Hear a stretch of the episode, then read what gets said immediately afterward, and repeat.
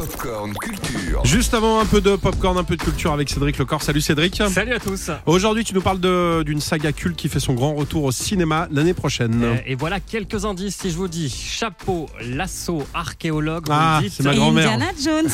Indiana Jones qui sera de retour en juin 2023 sur nos écrans avec un cinquième volet forcément très attendu.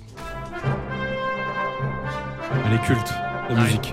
Et justement, on n'en sait plus sur ce cinquième volet. Le magazine américain Empire vient de dévoiler les premières photos officielles.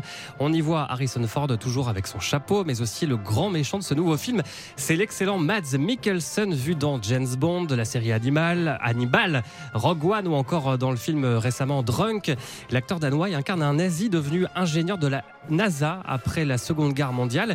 Indiana Jones va donc retrouver ses anciens ennemis en 1969 en pleine conquête spatiale.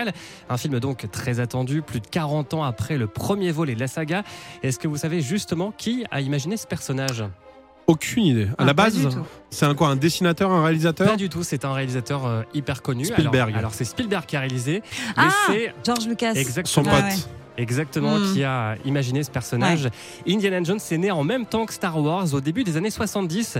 Écoutez, Romain Dasnois qui lui a consacré justement un livre chez Ford Éditions. En 1973, George Lucas euh, commence à travailler sur sa saga de science-fiction. Donc il commence à travailler sur ce personnage de Luke Skywalker, hein, qui s'appelle pas comme ça au départ. Et en fait, Luke Skywalker, au départ, c'est à la fois le Luke qu'on aura sur Star Wars, mais c'est aussi un peu Indiana Jones. C'est une espèce d'archéologue euh, de science-fiction euh, qui va visiter des ruines anciennes, etc. Et ces deux idées, bah, fatalement, il va finir par les séparer. Et le vrai départ d'Indiana Jones, du coup, c'est 1978. Juste après le succès de Star Wars, il décide de lancer euh, la conception de ce projet qui va sortir du coup trois ans plus tard, en 1981. Et ce sera donc Indiana Jones et les aventuriers de l'Arche perdue, dans lequel l'archéologue sera opposé aux nazis.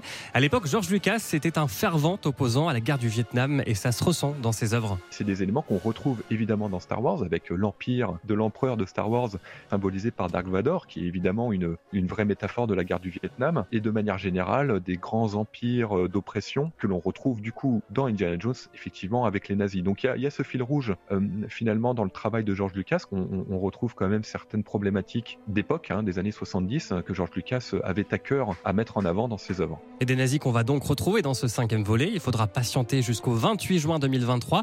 En attendant, vous pouvez vous replonger dans les quatre précédents films de la saga qui ressortent en vidéo chez Paramount. Des coffrets DVD, Blu-ray, mais aussi en 4K Ultra HD avec des bonus. Et puis, il y a aussi donc le livre de Romain Dasnois, Indiana Jones, explorateur des temps passés chez Ford Éditions.